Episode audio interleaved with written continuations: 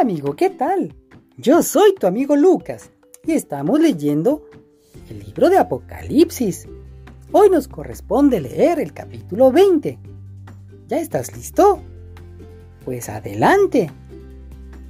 Vi entonces un ángel que bajaba del cielo.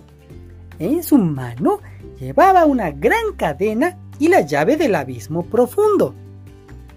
Este ángel capturó al dragón, aquella serpiente antigua que es el diablo, llamado Satanás, y lo encadenó durante mil años. Lo arrojó al abismo y allí lo encerró. Luego aseguró la puerta y le puso un sello para que el dragón no pudiera salir a engañar a los países hasta que se cumplan mil años. Después de eso, el dragón será puesto en libertad por un corto tiempo. Luego vi unos tronos, y en esos tronos estaban sentados los que habían sido asesinados por mantenerse fieles a la enseñanza de Jesús y al mensaje de Dios. Ellos no habían adorado al monstruo ni a su estatua, ni se habían dejado poner su marca en la frente ni en las manos. Ellos volvieron a vivir, y Dios les dio tronos para que gobernaran con el Mesías durante mil años. Ellos son los primeros que volverán a vivir, pues han recibido una gran bendición y forman parte del pueblo elegido de Dios.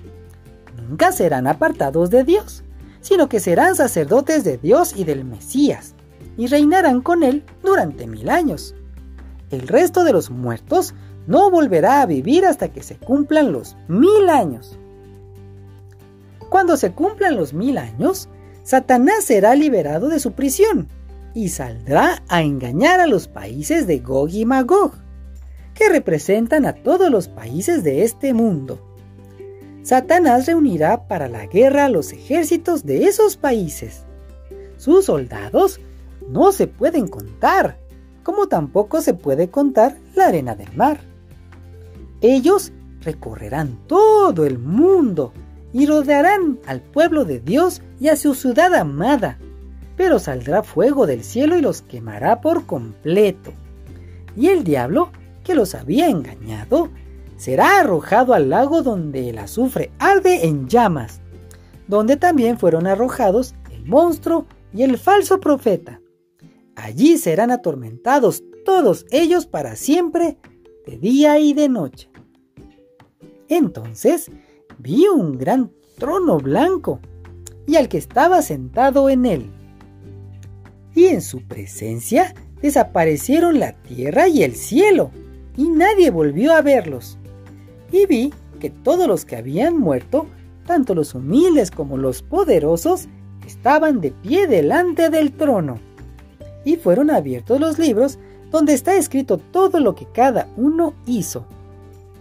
También se abrió el libro donde están escritos los nombres de todos los que vivirán con Dios para siempre.